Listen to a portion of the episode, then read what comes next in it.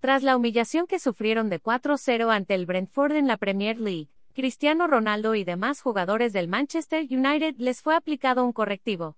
Guión un desastre con el Manchester United. Guión, ¿fichar a Cristiano? Esto es lo que piensa el Real Madrid.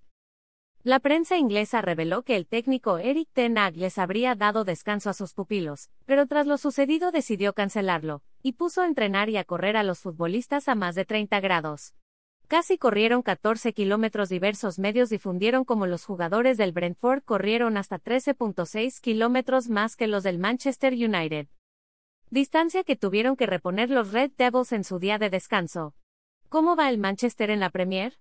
Manchester United está en el fondo de la tabla general de la Premier League con cero unidades, con un solo gol a favor y seis en contra.